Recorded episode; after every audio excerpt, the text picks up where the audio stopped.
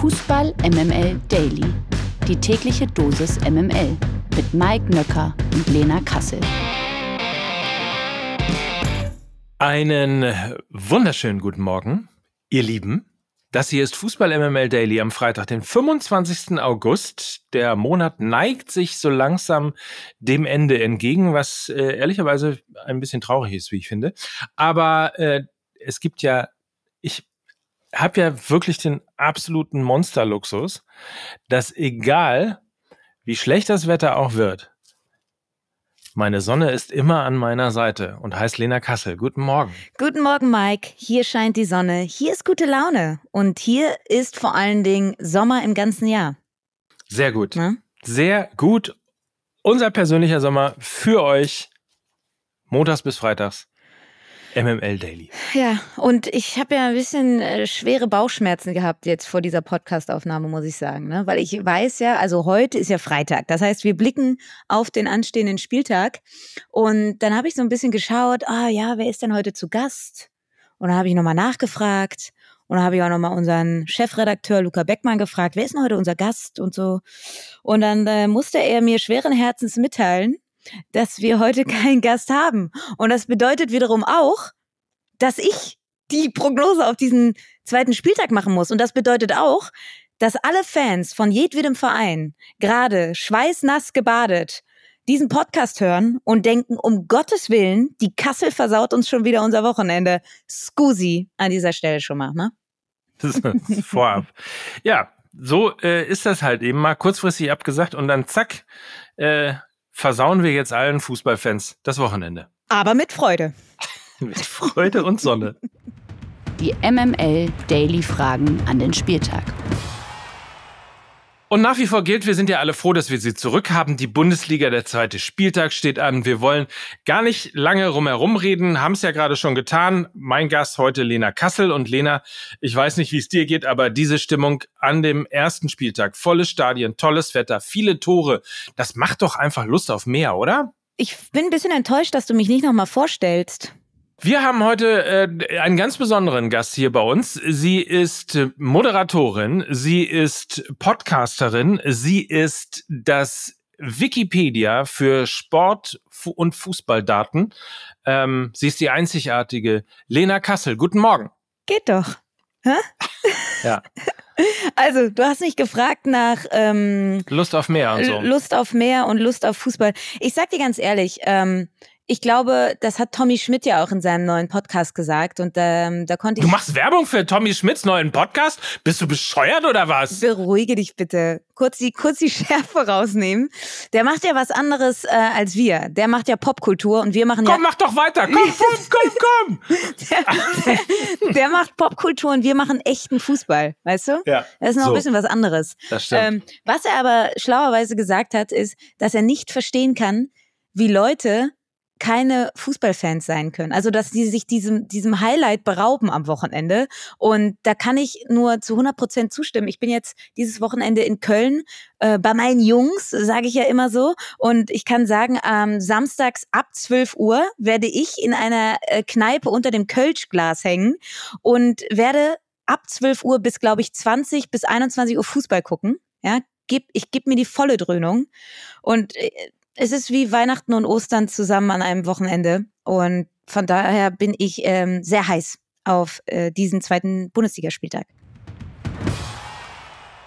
RB Leipzig gegen den VfB Stuttgart heute Abend um 20.30 Uhr. Ein bisschen verkehrte Welt, aber so ist das nun mal nach dem ersten Spieltag, denn Stuttgart reist als Tabellenführer nach Leipzig und RB ist nach dem ersten Spieltag Elfter. Aber die Leipziger haben noch nie ein Bundesligaspiel gegen den VfB verloren. Für die Leipziger war das 2 zu 3 in Leverkusen die erste Niederlage nach zuvor acht Pflichtspielsiegen in Folge. Und die Stuttgarter feierten beim 5 zu 0 Auftakt gegen Bochum ihren höchsten Bundesligasieg seit elfeinhalb Jahren. Der VfB muss ab sofort auf seinen Abwehrboss Mavropanos verzichten. Der Grieche wechselt ja unter der Woche zu West Ham United. Deswegen das sozusagen die, das Vorgeplänkel, wenn man so will.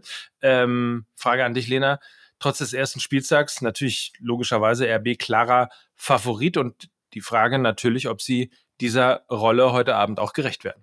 RB klarer Favorit, aber aus Stuttgarts Sicht natürlich auch äußerst spannend. Ne? Also versetzen wir uns mal kurz in die Fanseele der Stuttgart-Fans. Ähm, sie gewinnen dieses erste Spiel mit 5 zu 0, sind Tabellenführer und jetzt geht's freitagsabends gegen Leipzig. Das ist der erste richtige Gradmesser.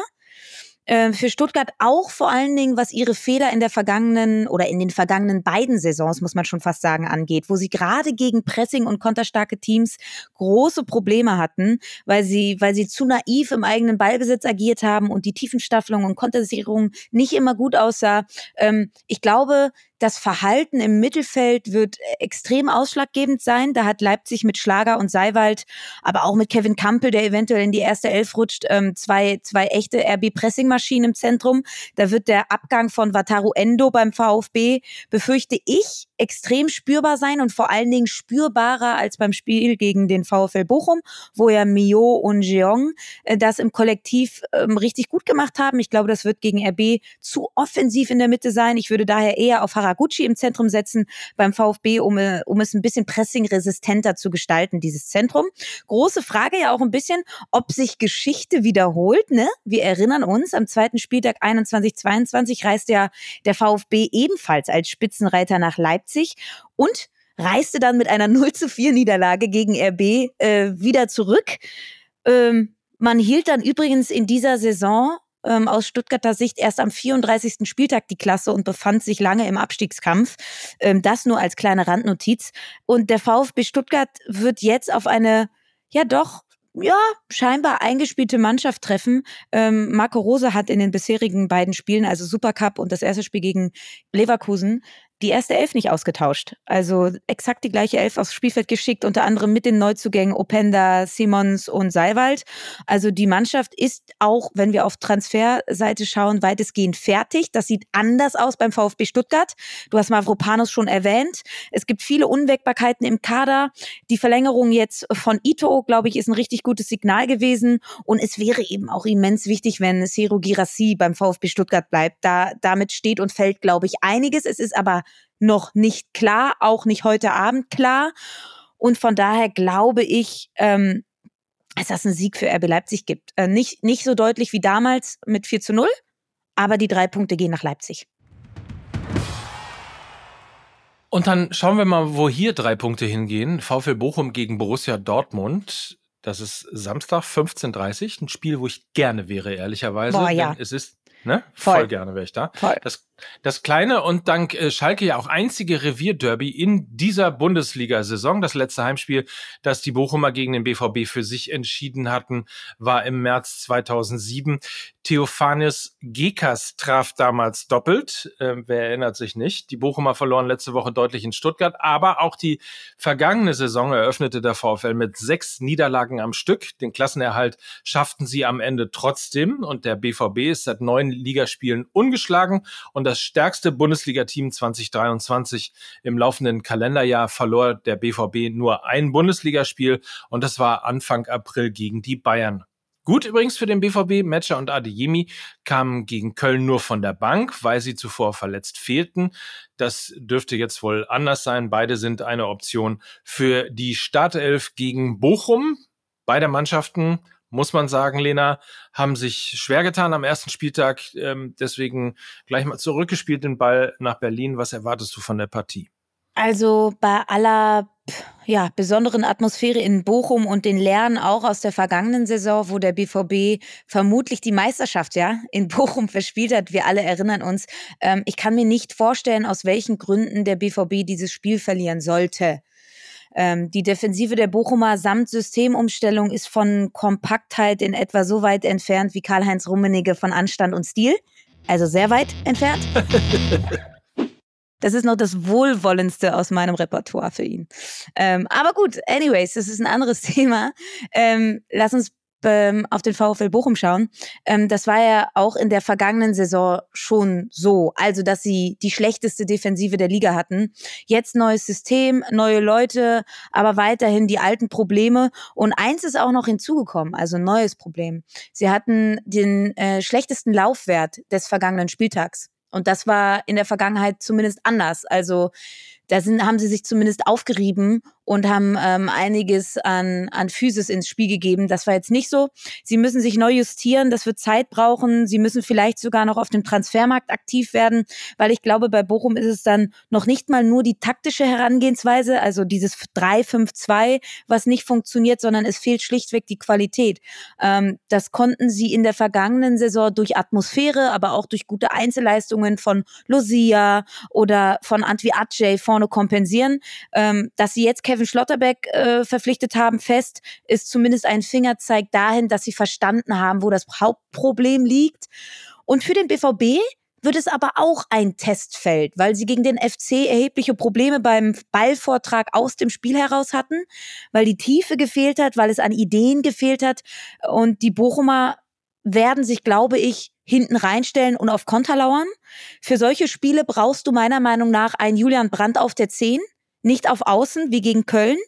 Als Zehner kann er sich aus der Mitte heraus auch immer als erste Anspielstation in den Halbräumen positionieren und sich damit so ein bisschen der Manndeckung, die ich erwarte, entziehen. Und ich glaube, kaum ein Spieler beherrscht das Verhalten ohne Ball. Und da müsst ihr echt mal drauf achten. Das Verhalten ohne Ball besser als Julian Brandt. Äh, für mich wird er ein Schlüsselspieler in dieser Partie sein. Kriegst du Brandt auf die Zehn und kriegst du Adeyemi auf die Außen, dann wird der BVB dieses Spiel deutlich gewinnen. Weiter geht die wilde Fahrt zum Topspiel Gladbach gegen Bayer Leverkusen. Topspiel heißt Samstag 18.30 Leverkusen ist ja bereits seit sieben Bundesligaspielen gegen die Gladbacher ungeschlagen. Gladbach Neuzugang Thomas Quantara funktioniert direkt. In Augsburg erzielte er bei seinem Bundesliga-Debüt einen Doppelpack. Die Leverkusener wirken unter Xabi Alonso schon früh in dieser Saison sehr stabil. Ich möchte nur auf die Zwischenüberschrift von Lukas Vogelsang hinweisen. Xabi Bumai Mae. Also äh, da geht was diese Saison.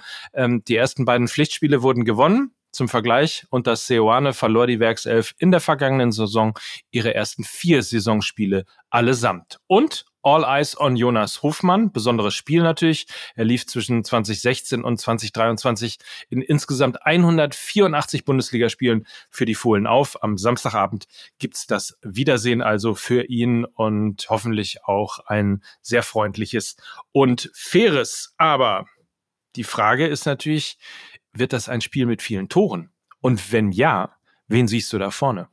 Licht und Schatten bei Gladbach ähm, am ersten Spieltag und mehr Licht als Schatten bei Leverkusen im ersten Spiel. So könnte man das, glaube ich, zusammenfassen.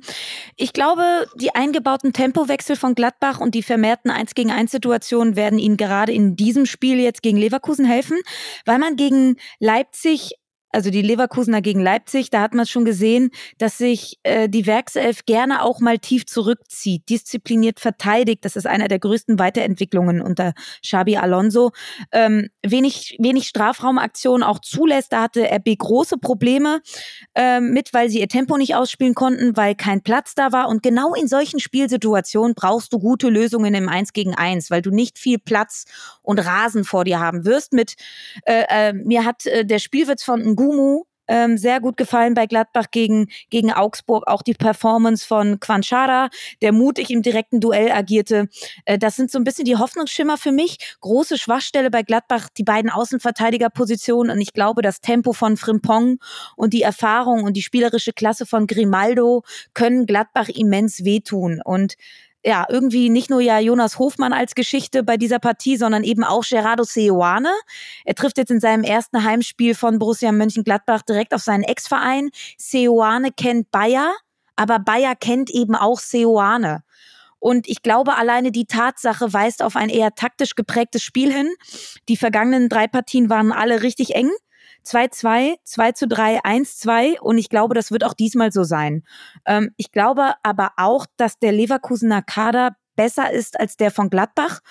Und der Kader von Leverkusen hat mehr Mittel, Gladbach zu schlagen. Gerade jetzt auch mit der Verpflichtung von Stanisic wird das Spiel, glaube ich, noch flexibler von Alonso. Er kann jetzt ja sowohl, also Stanisic kann ja sowohl als rechter Verteidiger in einer Dreierkette spielen, aber auch als rechter klassischer Außenverteidiger agieren. Und du kannst mit Stanisic also ohne personellen Wechsel von, vom 4-2-3-1 zum Beispiel auf ein 3-4-3 wechseln. Und ich glaube, das könnte Gegner vor ganz, ganz große Probleme stellen. Ähm, diese Variabilität und, und auch mehr Auswahl an Spielern soll ja auch für mehr Konstanz bei Bayer sorgen. Und deshalb glaube ich, sehe ich sie in dieser Partie auch favorisiert, weil sie einfach mehr Möglichkeiten haben, taktischer Natur, aber auch personeller Natur. Machen wir einen Switch und zwar auf den Sonntag, 15.30 Uhr. Die Sonntagsspiele kommen jetzt. Mainz gegen Eintracht Frankfurt. Das ist ein bisschen so wie Mönchengladbach gegen Bayer Leverkusen, nur anders. Ähm, aber zumindest irgendwie ähnlich nah. Die Mainzer erlebten in Berlin einen Tag zum Vergessen. Gegen Union verlor ja der FSV mit 4 zu 1. Ein Grund dafür, vor allem Ajorg natürlich, der zwei Elfmeter verschossen hat. Die Eintracht hingegen entschied das Hessen-Derby gegen Darmstadt knapp mit 1 zu 0 für sich. Torschütze war natürlich Randall Kolomoani, der vor einem Wechsel zu Paris Saint-Germain stehen soll. Frankfurt-Kapitän Sebastian Rode wird am kommenden Sonntag übrigens nicht im Kader stehen. Der Mittelfeldspieler musste gegen Darmstadt früh ausgewechselt werden, nachdem er einen Schlag abbekommen hatte. Frage, ausgeglichene Partie, ja oder nein? Und wenn nein, wer macht's?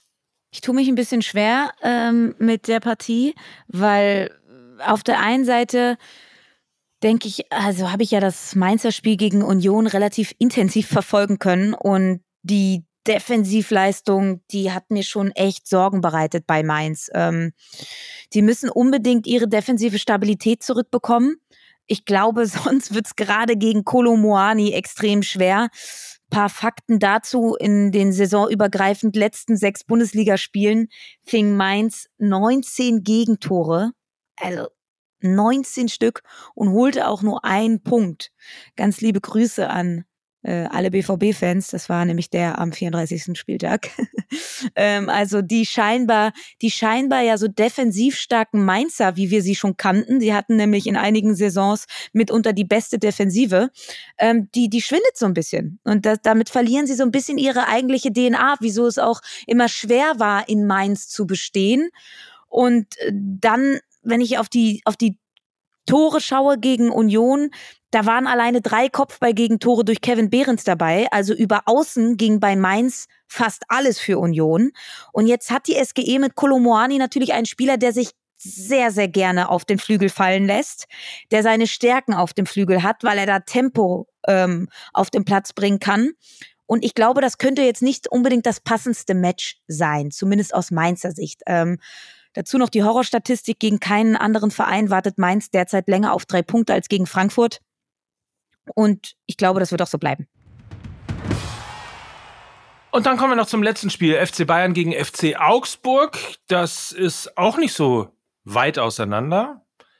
17.30 ist das Spiel am Sonntag. Die Münchner haben ihre Bundesliga-Saison wie immer Bayern-like eröffnet. In Bremen gab es einen 4 zu 0 Auswärtssieg. Allerdings war der ähm, Auswärtssieg nicht gänzlich ungefährdet. Drei der vier Treffer fielen in der Schlussviertelstunde. Zuvor hatte Werder eigentlich auch Chancen auf den Ausgleich. Und außerdem steht Jamal Musiala verletzungsbedingt nicht zur Verfügung. Die Augsburger stolperten mit 4 zu 4 im Spektakel in die Saison. Neuzugang Sven Michel gelang ein Tor und eine Vorlage. Und sie bewiesen früh in dieser Saison schon Moral, denn gegen die Gladbacher kam sie zweimal nach einem Zwei-Tore-Rückstand zurück und holten letztlich einen Punkt. So, und traust du ihnen das auch zu, dieses äh, Kunststück quasi des Punktgewinns auch in der Allianz Arena zu wiederholen? Ja, also ja, ja, ganz ehrlich, ey, Gastspiele in der Allianz Arena sind selten geil. Ähm, also sowohl für die Zuschauer als auch, wieder Ärger. Ich weiß, sorry. Ja, jeder, der mal da war, weiß doch, was ich meine. Ähm, als auch für die gegnerischen Mannschaften. Also es ist ich musste mich als abgewrackter Mickey Rourke beschimpfen lassen. Klar, die Augsburger wirken zumindest nach dem ersten Spiel bei Gladbach mental intakt, ne? Sind ja zweimal nach Rückstand zurückgekommen und ich glaube, dass das wird ihnen zumindest äh, ein bisschen Auftrieb geben vor diesem schweren Auswärtsspiel. Ähm, dazu ist Merkel Berischer, ja, ein echter Bayern-Schreck, hat mehr Tore als Spiele gegen den FC Bayern aufzuweisen. Auch nicht so schlecht. Ähm, aber mir macht auch weniger die Offensive Sorgen beim FCA. Da haben sie gegen Gladbach deutliche Fortschritte gezeigt. Ähm, mir macht eher die Defensive Sorgen. Da waren sie einfach zu naiv, zu risikofreudig, auch im eigenen Spielaufbau. Und da müssen sie, glaube ich, gegen die Bayern ein bisschen devoter vielleicht sogar auftreten, auch wenn mir das sehr, sehr gefallen hat. Aber ich glaube, gegen Bayern laufen sie da ein bisschen ins offene Messer. Vielleicht ein bisschen mehr wieder den alten FC Augsburg Spielstil auf den Platz bringen, lange hohe Bälle, nicht so risikoreich eröffnen, vielleicht auch mal eher in so ein offensives Gegenpressing nach einem langen Abschlag vom Torhüter kommen, äh, anstatt spielerisch hinten herauszuspielen. Ähm, dann glaube ich, war es jetzt nicht so die beste Idee von Enrico Maaßen, Arne Engels auf die Rechtsverteidigerposition zu setzen. Ich glaube, das wird gegen Coman und Sané ähm, schief gehen. Gumni soll ja wieder fit sein, ist ein etwas klassischerer Rechtsverteidiger und gibt dann eventuell auch ein bisschen mehr Stabilität hinten. Ähm, und ich meine, die letzten beiden Spiele zwischen diesen beiden Mannschaften waren ja äußerst wild. 5 zu 3 in München für die Bayern und 1 zu 0 Sieg in Augsburg für den FC Augsburg. Ich glaube dennoch, dass die Bayern mit Harry Kane und einem Prime Leroy Sané ein bisschen wieder ihr Selbstverständnis zurückerlangt haben. Und mit diesem Selbstverständnis gewinnen sie natürlich zu Hause gegen den FC Augsburg. Ist ja klar. Ist ja klar. Die restlichen Spiele übrigens vom Wochenende. Am Samstagnachmittag trifft Heidenheim noch auf Hoffenheim. Heidenheim gegen Hoffenheim. Der SFC Köln bekommt es mit dem VfL Wolfsburg zu tun. Freiburg spielt gegen Bremen. Und der SV Darmstadt 98 gegen Union Berlin. Verlierer des Tages. Verlierer des Tages ist äh, so nett ausgedrückt. Denn der Ex-Bayern-Profi Arturo Vidal steht mittlerweile in Brasilien bei Atlético Paranese unter Vertrag. In seiner Freizeit äh, streamt der Chilene regelmäßig auf der Plattform Twitch. Dabei erzählt er häufig Geschichten aus seinem Privatleben oder seinem Leben als Profifußballer. Soweit so gut. Zuletzt erzählte Vidal allerdings über sein erstes Bundesligator im Jahr 2007 für seinen Ex-Club Bayer Leverkusen gegen Hannover 96. Ich zitiere. Das war mein erstes Tor in Europa mit Leverkusen. Hört, dieser Torwart hatte später Depression und brachte sich um. Hintergrund der Geschichte. Vidal schoss sein erstes Tor gegen den damaligen 96-Keeper Robert Enke. Am 10. November 2009 hatte sich der schwer an Depressionen erkrankte Nationaltorwart, der vergangenen Donnerstag übrigens 46 Jahre alt geworden wäre, das Leben genommen. Zuschauer des Streams werfen Vidal vor, dass er während dieser Aussage gelacht und gegrinst haben soll. Ja, gibt es dazu überhaupt noch was zu sagen, Mike? Ich weiß es nicht. Also nein, jein. Gibt es dazu was zu sagen? Ähm, ich glaube, ich habe ehrlicherweise habe ich vor diesem äh, vor dieser Nachricht drüber nachgedacht. Irgendwie muss man dem eigentlich ähm, auch noch eine Bühne geben, weil wir ja in Zeiten leben, in denen alles immer extrem hysterisch ähm, dann auch äh, sozusagen weitergeführt wird und dann gibt es zwei Lager und die einen sind dafür und die anderen dagegen. Die einen sagen, ist doch nicht so schlimm, alles übertrieben. Die anderen sagen, wie kann er nur? Ähm, Depression ist äh, eine wie du weißt, leide ich ja selber darunter, ähm, eine schwerwiegende Krankheit. Darüber macht man sich nicht lustig, das ist völlig klar. Auf der anderen Seite ist es ganz gut, sowas auch mal wieder irgendwie in Erinnerung zu rufen durch ein so äh, wirklich ekelhaftes ähm, Zitat, dass äh, wir einfach irgendwie locker damit umgehen müssen, dass und Menschen helfen müssen, die Depressionen haben und sich nicht über sie lustig machen. Aber es ist gut, immer darüber zu sprechen. Insofern ähm, ich nehme an, du weißt, was ich meine. Auf jeden Fall. Auf Sag das auf keinen Fall. So redet man nicht darüber. Ja. Aber es ist gut genug, den Anlass zu nehmen, mal wieder Depressionen als schwerwiegende Krankheit und eben nicht als mental schwach oder lass dich nicht so hängen oder sonstige Geschichten ins äh, Gewissen und in die Erinnerung zu rufen. Das auf jeden Fall. Und ich würde dir insofern nur widersprechen wollen, dass ich finde, dass ähm, Arschlöcher ähm, sich gerne auf die Bühne begeben können, um sich selber zu entblößen. Und das ist natürlich immer ein schmaler Grad, dass man sagt, so, hey, gibt man den Leuten dann überhaupt die Plattform? Muss ich den, ähm, die Aussage von Karl-Heinz Rummenigge zitieren? Ich sage ja, weil ich möchte ihnen die Bühne geben, um sich selber zu entblößen. Und wenn ich dazu beitragen kann, dass das offensichtlicher wird als ohnehin schon, dann bitte gerne. Und das sage ich eben auch über Arturo Vidal so. Das News Update aus der MML-Redaktion. Über den Kussskandal um den spanischen Fußballpräsidenten Luis Rubiales hatten wir ja bereits berichtet. Nun hat sich die FIFA eingeschaltet und ein Disziplinarverfahren gegen Rubiales eingeleitet. In der FIFA-Pressemitteilung von gestern hieß es Zitat, die FIFA bekräftigt ihr uneingeschränktes Bekenntnis zur Achtung der Integrität aller Personen und verurteilt deshalb jedes gegenteilige Verhalten aufs Schärfste. When you need mealtime inspiration, it's worth shopping Kroger, where you'll find over 30,000 mouthwatering choices that excite your inner foodie. And no matter what tasty choice you make, you'll enjoy our everyday low prices, plus extra ways to save, like digital coupons worth over $600 each week. You can also save up to $1 off per gallon at the pump with fuel points. More savings and more inspiring flavors make shopping Kroger worth it every time. Kroger, fresh for everyone. Fuel restrictions apply.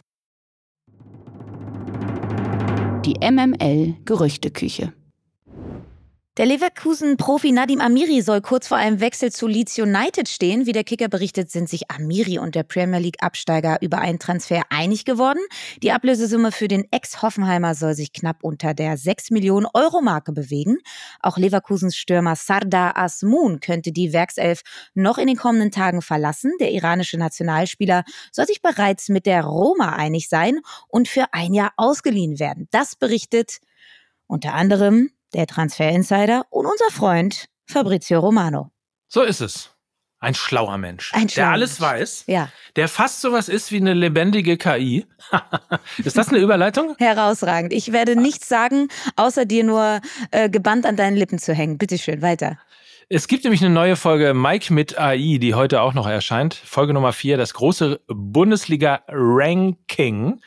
Ähm, Ranking wegen KI, ne? Äh, Rank Kaing. Oh Ja? Gott. Hat man verstanden? Ja, hat man Kaing. verstanden. Ja, hat man verstanden.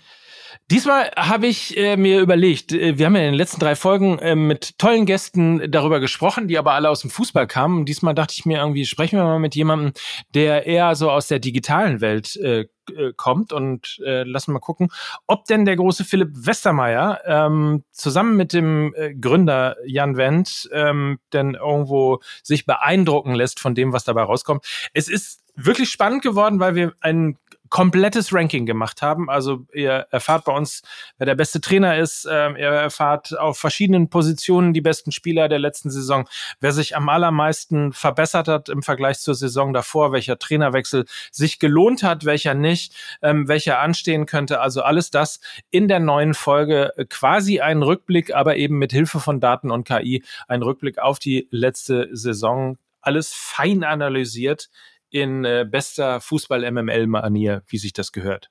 Also nur ein bisschen präziser. Und wer der beste Podcast ist, ist ja sowieso klar. Also das, Das ist. Das läuft ja Ja. außer jeder Konkurrenz, muss man sagen, ne?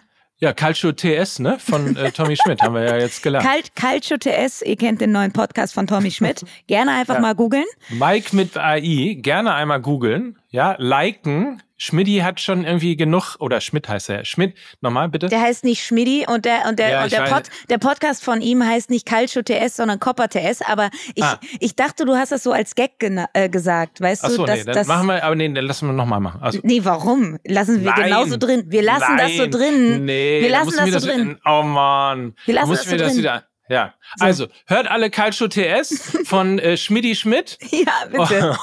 Heute zu Gast Tommy Schmidt. Da, so, nein, Spaß beiseite. Also, ähm, liked gerne Mike mit AI und äh, hört's euch an. Ist, glaube ich, ganz spannend. Mal was anderes ähm, neben den ganz normalen Podcasts, die wir hier so liefern.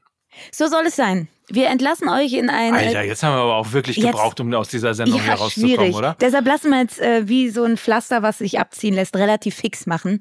Schönes Ja. Wochenende euch. Macht's euch schön. Wir äh, werden uns am Montag wieder hören. Darauf und darüber freue ich mich sehr. Und das äh, waren für euch heute Lena Kassel. Und Mike Nöcker für Fußball MML. Tschüss. Tschüss.